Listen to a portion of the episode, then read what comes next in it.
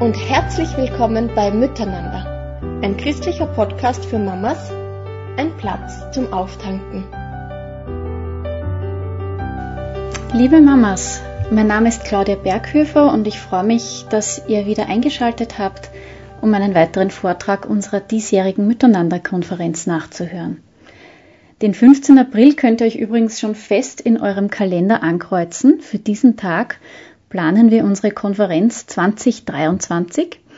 Ich freue mich schon jetzt sehr darauf, dass es da wieder eine Gelegenheit geben wird, dass wir uns face-to-face -face begegnen können und merken, dass wir miteinander unterwegs sind in unserer wertvollen, wichtigen Aufgabe als Mamas und uns nicht alleine fühlen müssen.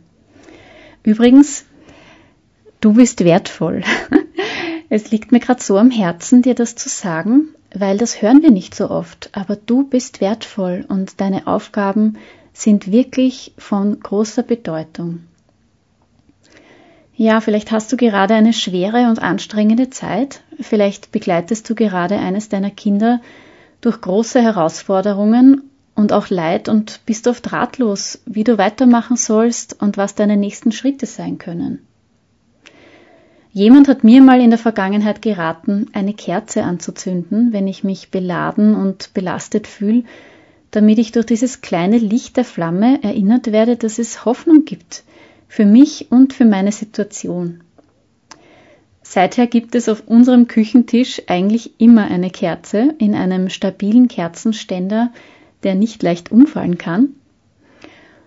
Und wenn ich am Morgen ins Wohnzimmer komme, ist das ganz oft das Erste, was ich mache, äh, nämlich dass ich diese Kerze anzünde, weil ich mir denke, vielleicht braucht nicht nur ich diese Erinnerung an Hoffnung, sondern auch mein Mann und meine Kinder. Oft schicke ich dann auch schon beim Anzünden ein Gebet in den Himmel und bin dankbar, dass ich mich einem lebendigen Gott anvertrauen kann, mit dem, was mir viel zu groß erscheint. Wir hören heute den Vortrag Kinder durch schwere Zeiten begleiten von Sophie Windler. Ich schätze Sophie sehr. Wenn ich ihr zuhöre, dann spüre ich so eine Empathie für Familien in Nöten. Und da hoffe ich sehr, dass du auch ermutigt wirst. Und bevor wir gleich direkt einsteigen, möchtest du dir vielleicht auch noch eine Kerze anzünden, um daran erinnert zu sein, dass es auch für deine Situation gerade Hoffnung gibt. Was sind schwere Zeiten? Was ist eine schwere Zeit? Vielleicht machen wir es einfach so, dass Sie einfach mutig sind und ein paar Stichworte einfach rausrufen. Ich werde es wiederholen fürs Mikrofon. Was sind schwere Zeiten? Was erleben wir als schwere Zeiten? Veränderung, Krankheiten, Verlust, ja, oh ja, Überforderung, Unsicherheiten, Einsamkeit, was war Trennung? Hilflosigkeit, Verzicht lernen, Krankheit, Spitalsaufenthalte, das kann für Kinder furchtbar sein. Ähm, meine behinderte Tochter, die hat panische Angst. Also das ist für niemanden schön. Fürs Krankenhaus nicht, für sie nicht und für mich nicht. Depressionen, wenn ein Kind Depressionen hat, das kann ganz schwer sein. Schulverweigerung. Plötzlich trifft es uns aus heiterem Himmel. Mama, ich will nicht in die Schule gehen. Mein Sohn hat bei der HLW die zwei letzten Prüfungen nicht gemacht. Er hätte sie bestanden. Nicht um die Burg. Schulverweigerung. Sucht. Wie viele Eltern kämpfen mit Sucht? PC-Sucht, Esssucht, die ganze Thematik der Drogen, Mobbing. Furchtbar, wenn unser Kind gemobbt wird. Vielleicht merken wir es, wahrscheinlich sogar nicht, behaupte ich jetzt. Ja, was sind schwere Zeiten? Was macht eine Zeit, eine schwere Zeit schwer? Manches ist schon gefallen. Schmerz. Schmerz und Überforderung. Nichts tut Eltern mehr weh, als wenn ihr Kind leidet. Dieses Gefühl der Hilflosigkeit, ich möchte mein Kind schützen, ihm helfen, ihm das alles ersparen, dieses Gefühl zerreißt unser Herz als Eltern. Es verunsichert uns, wir haben das Gefühl, die Situation entgleitet uns und ohne dass wir uns das wirklich eingestehen, erleiden wir einen Kontrollverlust. Wir haben es nicht mehr im Griff. Und das entwurzelt und verunsichert uns. Diese Situationen können sogar unseren Glauben angreifen. Warum, Gott, lässt du das zu? Warum hilfst du meinem Kind nicht? Es hat dir doch nichts getan. Warum erhörst du mein Gebet nicht? Das kann ganz tief an die Substanz gehen. Bei mir ging das so weit, dass ich nur noch stumm vor Gott saß und nicht einmal mehr weinen konnte. Je nachdem, um welches Problem es sich handelt, fühlt man sich ausgegrenzt, einsam. Niemand geht gerne mit der Nachricht hausieren, mein Kind ist in Psychotherapie, in der Kinderpsychiatrie, mein Kind ist süchtig oder mein Kind wird gemobbt. Diese Themen haben den Touch, dass wir als Eltern versagt haben. Ganz anders ist es bei, sage ich ein schlimmes Wort, anerkannten Krankheiten. Mein Kind ist schwerer Allergiker oder mein Kind hat Krebs. Diese Eltern oder Großeltern haben eher das Bedürfnis, ihr Leid zu teilen. Vor ein paar Tagen hat mir eine Oma auf der Straße erzählt, ihre beiden Enkel haben Muskelschwund. Sie sind um die 20 Jahre alt, vollständig gelähmt. Bei dem Älteren ist das Herz angegriffen und sie rechnen mit seinem baldigen Tod. Sie hat es so, so gebraucht, ihr Leid zu teilen und mit jemandem zu reden. Schwere Zeiten tun weh, sie überfordern uns, oft genug machen sie uns einsam und wütend.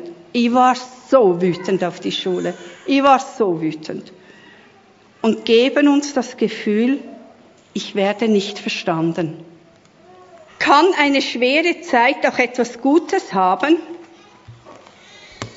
Schwierigkeiten sind die Herausforderung an die Neugier, an die Fantasie und die schöpferische Kraft. Leider habe ich nicht dazu geschrieben, von wem das ist.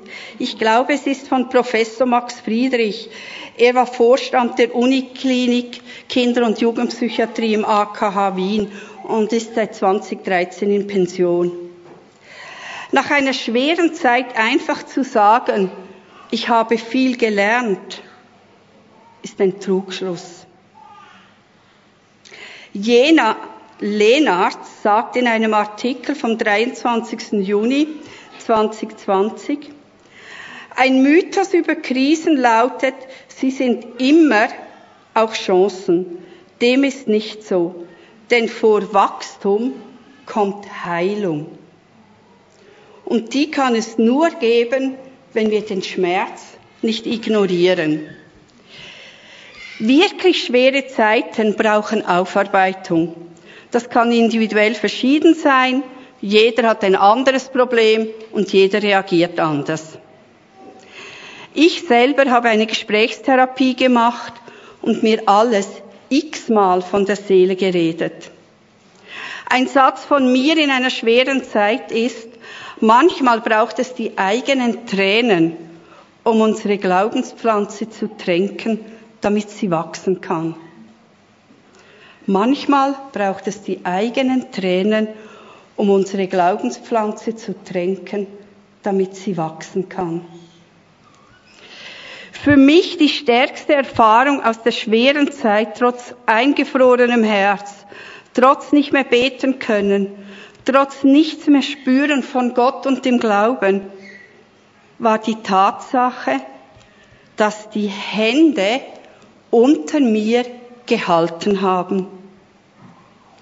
Die Hände unter mir haben gehalten. Dass es die Spur im Sand wirklich gibt. Sie kennen vielleicht diese Geschichte. Nur eine Spur im Sand. In dieser Zeit hat Gott mich getragen. In dieser Zeit hat er mich nicht begleitet. Er hat mich getragen. Das ist ein Schatz, den mir niemand nehmen kann. Ich habe es erlebt, ich kann es bezeugen. Leid macht wertvolle Menschen. Vermutlich kennen Sie das Bild von der Perle. Die Perle entsteht in der Muschel, weil die Muschel sich gegen den Schmerz wehrt und das eingedrungene Sandkorn mit Schleim überzieht. So entsteht etwas Wertvolles. Ein schönes Bild über den Gewinn von Leid. Erfahrenes, verarbeitetes Leid macht wertvolle Persönlichkeiten. Ich muss aber auch sagen, es kann auch verbittert machen.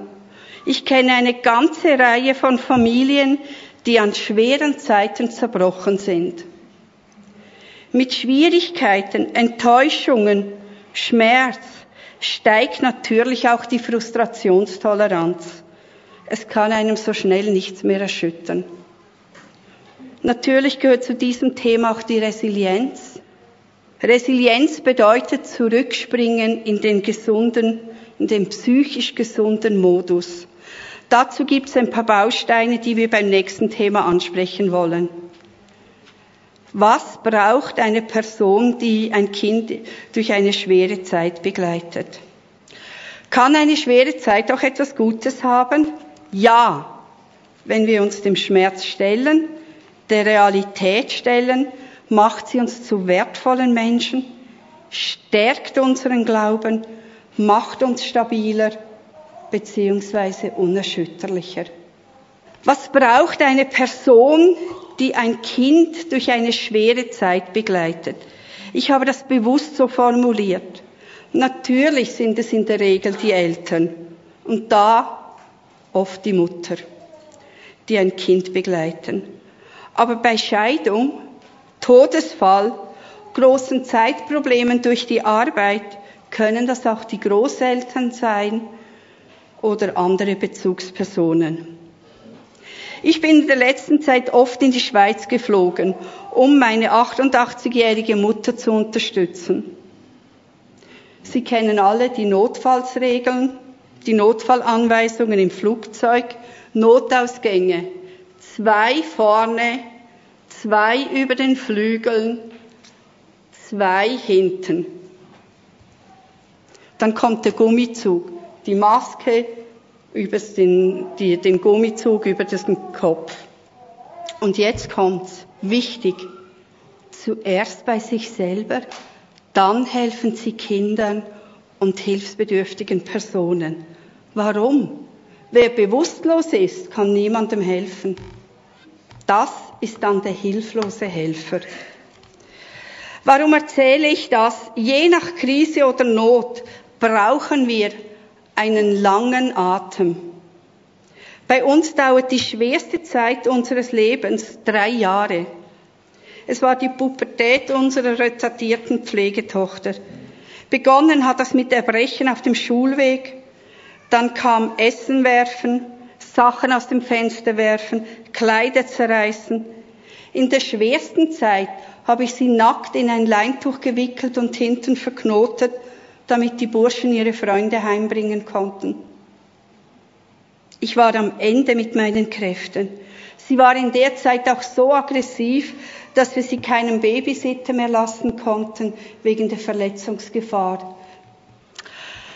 Was braucht man, um unbeschadet, nicht unverändert durch so eine Zeit zu gehen?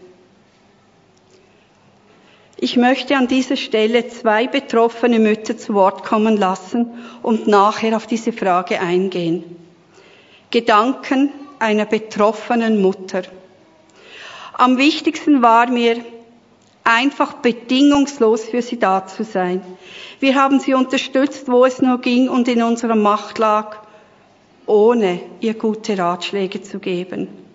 Frauen aus unserem Hauskreis und eine Freundin waren mir eine große Stütze. Bei ihnen konnte ich weinen, erzählen und einfach sein. Sie waren für mich da, beteten für mich, wenn ich selber nicht mehr beten konnte oder keine Kraft dazu hatte. Es half mir, mit Menschen offen über die Krankheit zu sprechen. Ich habe Bücher von Betroffenen und Fachbücher gelesen. Es hat mir geholfen, die Krankheit zu verstehen, aber auch eigene Anteile und Schuld zuzulassen. In dieser Zeit hätte ich gerne mit anderen betroffenen Eltern gesprochen, aber ich hatte diese Möglichkeit nicht.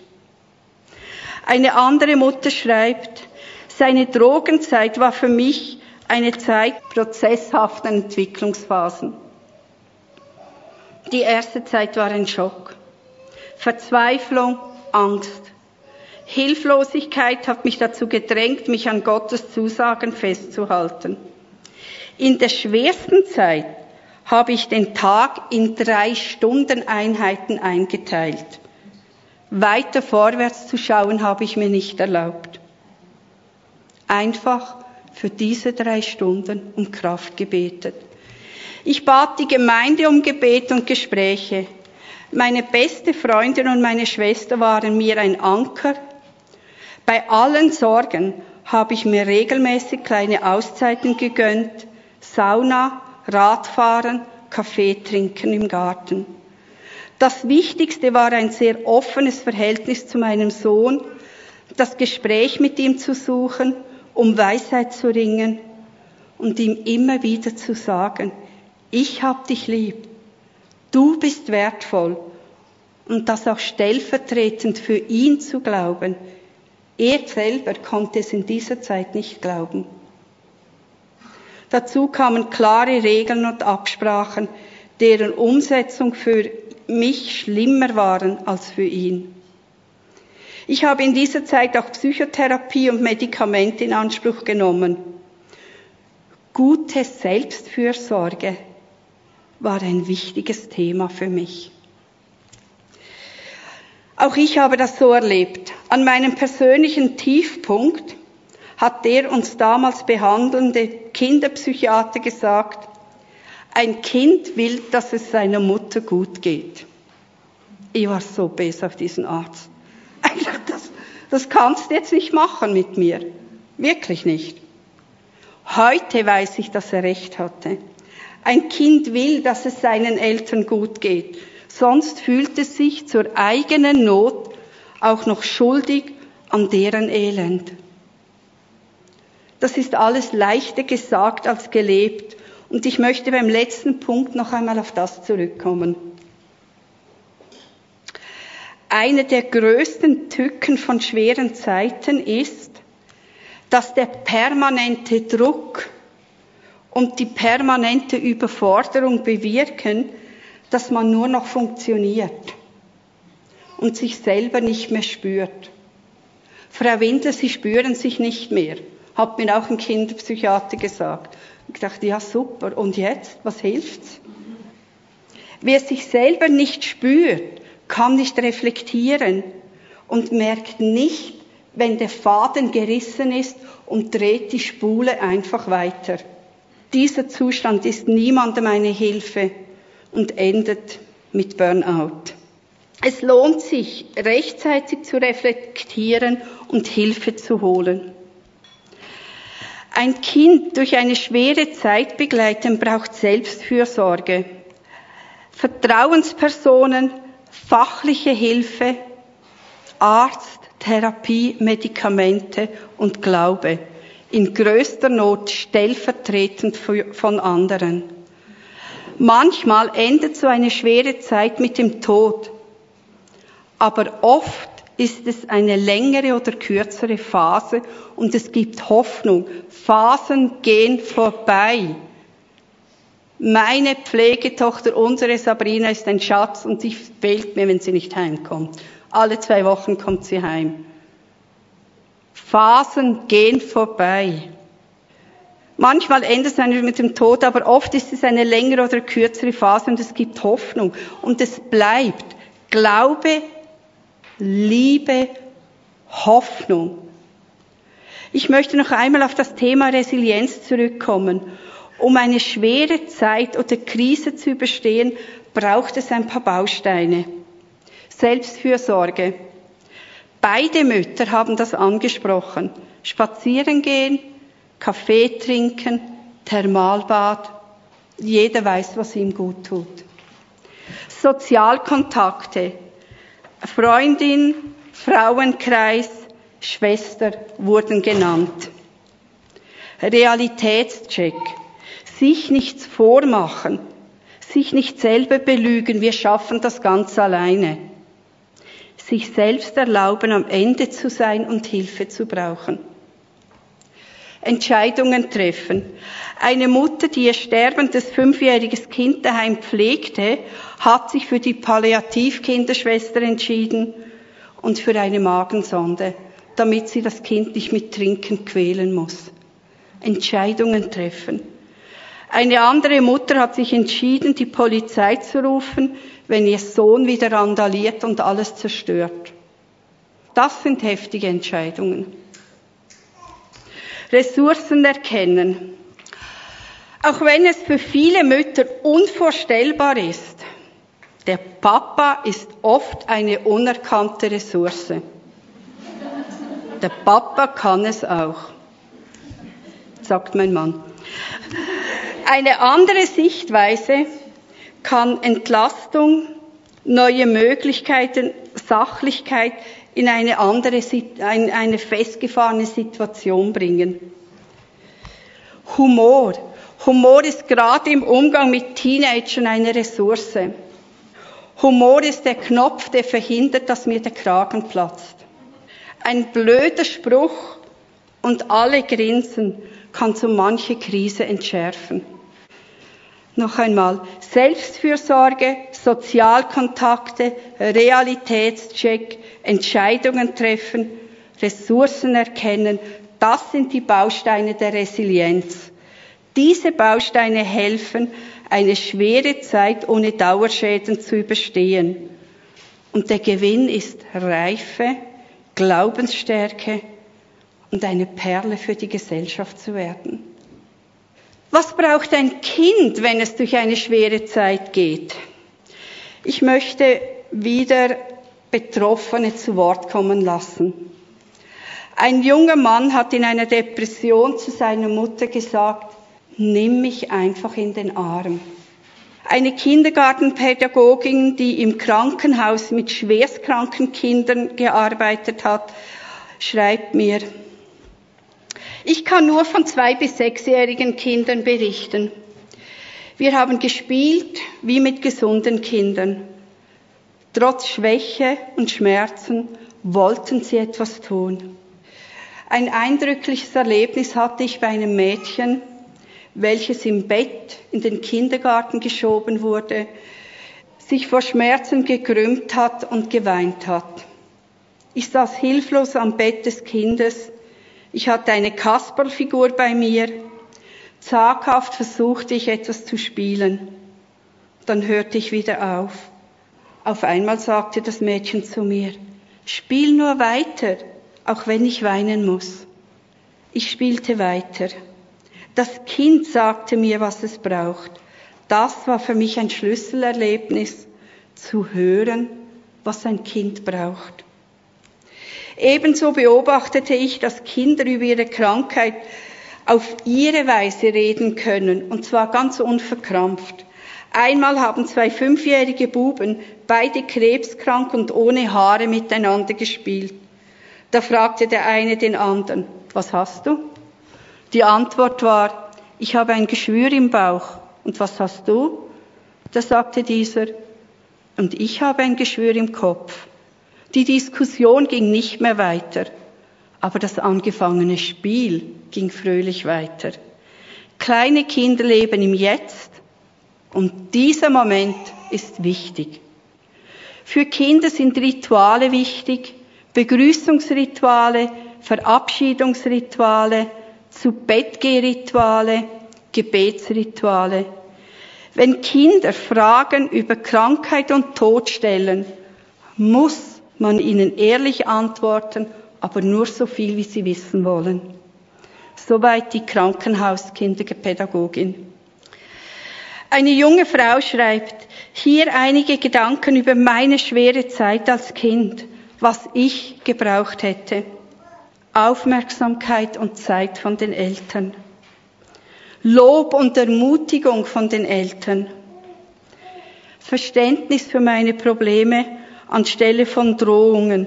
Wenn du nicht isst, wenn du jetzt nicht zustimmst, dann Nähe und Zärtlichkeit von den Eltern, Akzeptanz von Mitschülern, eine friedliche, optimistische Stimmung zu Hause, frei von Konflikten, Zuversicht, dass alles gut wird, Selbstvertrauen. Soweit diese junge Frau, heute ist sie selbst eine Mama. Zusammenfassend sind folgende Dinge wichtig für ein Kind in einer schweren Zeit.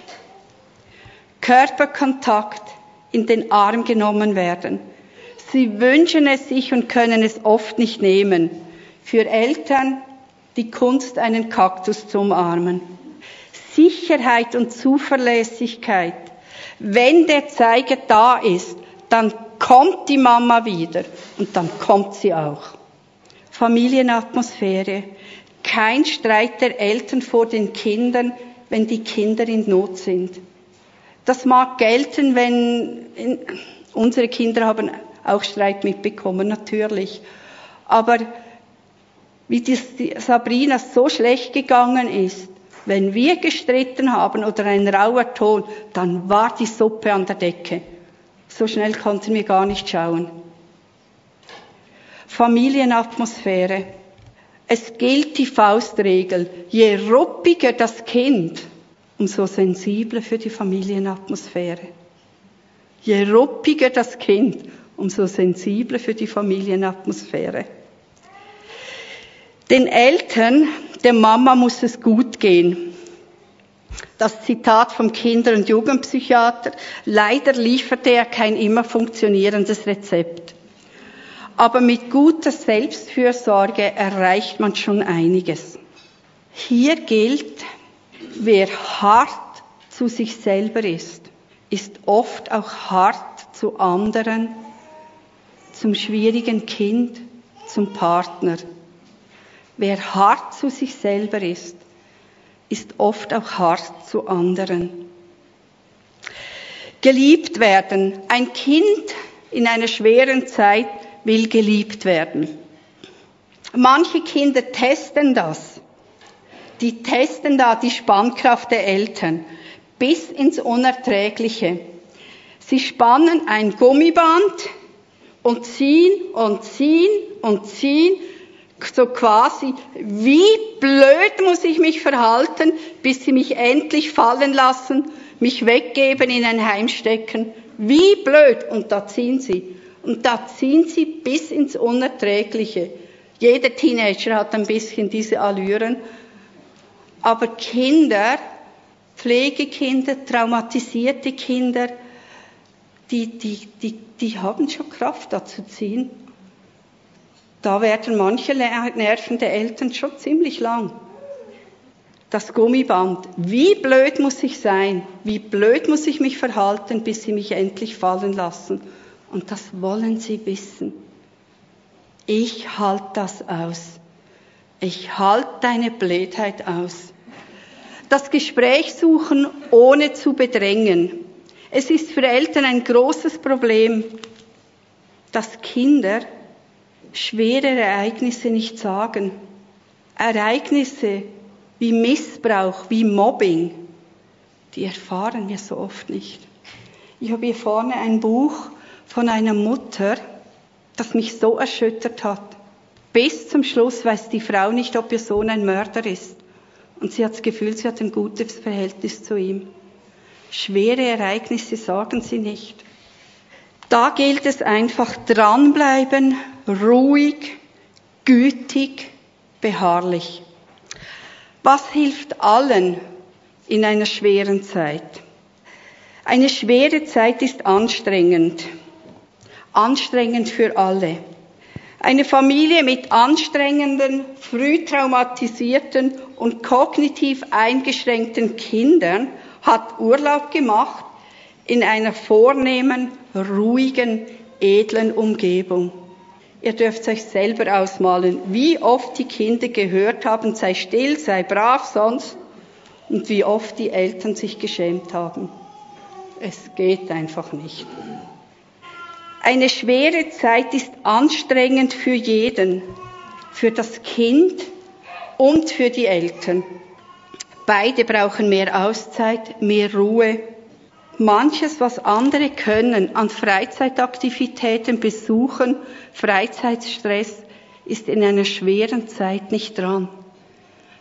In einer schweren Zeit hilft Ruhe, runterfahren allen.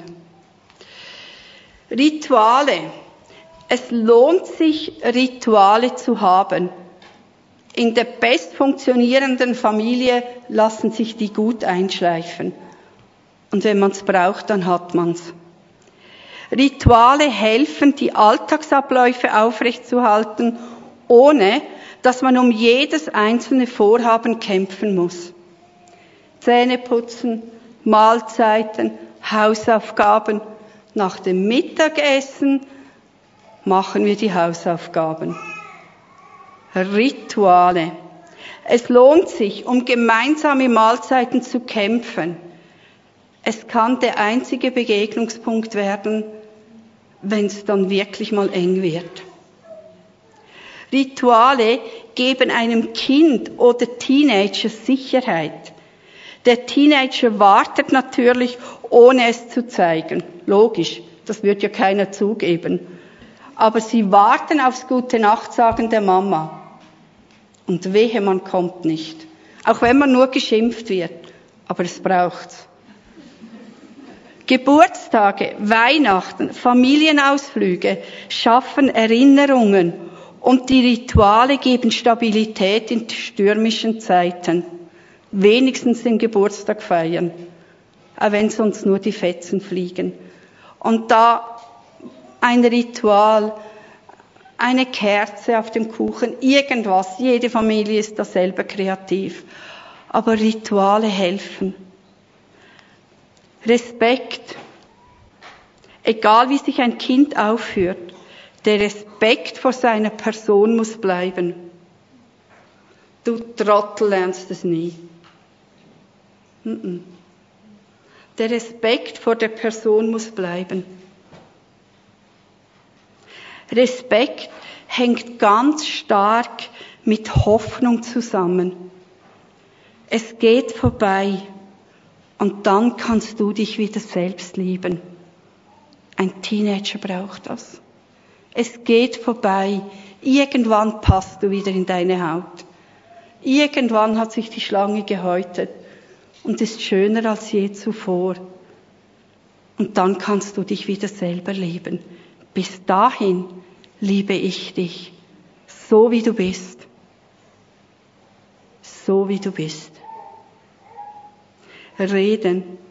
Das Gespräch nie abreißen lassen. Letzte Woche war ein Mann, seine Tochter wollte den Betrieb übernehmen. Es gab Konflikte. Er hat nicht gemerkt, wie sie gelitten hat und ihr Partner. Sie ist weggezogen, er weiß nicht, wo sie ist. Das Gespräch nicht abreißen lassen. E-Mail funktioniert noch. Und beim E-Mail kann man es ja so machen, dass der andere nicht sieht, ob man es gelesen hat. Hilft auch manchmal. E-Mail, WhatsApp und wenn es nur ein Bild ist. Nicht bedrängen, aber das Gespräch nie abreißen lassen. Was hilft allen in einer schweren Zeit? Die vier R. Ruhe, Rituale, Respekt, Reden. Die vier R. Es hilft allen in einer schweren Zeit. Was nehmen wir mit? Ich möchte zusammenfassen. Kinder durch schwere Zeiten begleiten tut weh. Es überfordert uns, aber es lässt uns auch wachsen im Glauben und in der Reife. Die vier R helfen. Ruhe, Rituale, Respekt und Reden. Ich möchte schließen mit dem Zitat aus 1. Korinther 13, 13. Was bleibt? Glaube, Gott bleibt. Meinen Gott kann mir niemand nehmen. Gott bleibt. Die Liebe, die Liebe einer Mutter zu ihrem Kind kann eigentlich nicht zerstört werden. Mein Kind ist mein Kind. Egal wie es sich aufführt. Und egal wie schwierig und blöd es jetzt gerade ist. Es ist mein Kind. Die Liebe. Hoffnung. Die Hoffnung. Es geht vorbei. Vieles im Leben unserer Kinder sind Phasen. Eine Freundin von mir ist Hebamme. Ihre Tochter hat einen Alkoholiker geheiratet, hat gedacht, der, das wird schon und der wird schon brav und der wurde immer schlimmer, hat ihr den Kontakt verboten. Sie hat ein Kind bekommen. Die Mama hatte Dienst, die war auf der Station und durfte nicht dabei sein, durfte das Enkelkind nicht sehen. Der Vater wollte das nicht, der Kindesvater. Na, heute ist sie eine gefragte Oma, die zwei sind getrennt. Aber die Tränen meiner Freundin, da braucht schon eine große Schüssel. Diese hat viel geweint in der Zeit. Aber Phasen gehen vorbei, Nöte gehen vorbei. Es gibt Hoffnung.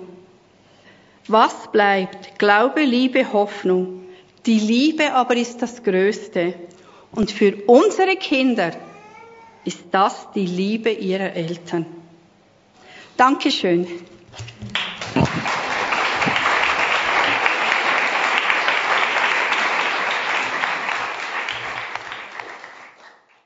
Liebe Mamas, heute habe ich am Herzen noch für euch und eure Familien ein Gebet zu sprechen. Nach diesen ja nicht so einfachen Themen, die wir gerade gehört haben. Vielleicht möchtest du mitbeten. Vater im Himmel, du kennst uns ganz gut und du kennst auch unsere Kämpfe. Du kennst diese Kinder, die gerade durch schwere Zeiten gehen, durch Leid. Und ja, wir sind mit dieser Verantwortung unterwegs, sie zu begleiten und für sie da zu sein. Und das erfordert sehr viel. Ich möchte jetzt bitten, Vater im Himmel, für die Mamas, die sich da besonders betroffen fühlen, dass du sie ermutigst und ihnen neue Kraft gibst, dass du ihnen Weisheit schenkst für die nächsten Schritte, dass du auch ihnen einen Blick schenkst auf ihr Kind, diesen Blick, den du auf das Kind hättest. Wir bitten dich um Hilfe für Situationen, die wirklich ausweglos scheinen. Auch bete ich, dass die Mütter immer wieder zur Ruhe finden und entdecken dürfen, was ihnen dienen kann, darin auch zwischendurch aufzuatmen, um den langen Marathon zu laufen. Ich bete, Herr, dass Familien in unserem Land wirklich Ermutigung erleben, wo besonders nach den letzten zwei Jahren oft sehr viel hochgekommen ist an Schwierigkeiten. Und ich bete, dass, dass da Herzen sein können, die glauben und hoffen und lieben. Danke, dass bei dir die Quelle lebendigen Wassers zu finden ist und dass es so gut für unsere dürstenden Seelen mitten in Bedrängnissen. Wir hoffen da auf dich, Vater im Himmel. Das bete ich in Jesu Namen. Amen. Ja, danke, dass du zugehört hast. Am 15. Dezember erscheint unser nächster Podcast, bei dem ich ganz eine liebe Freundin zu Besuch haben werde für einen hilfreichen Impuls zum Thema Veränderungen. Ich freue mich, wenn du wieder einschaltest und dabei bist. Alles Liebe und viel Kraft für deinen Alltag.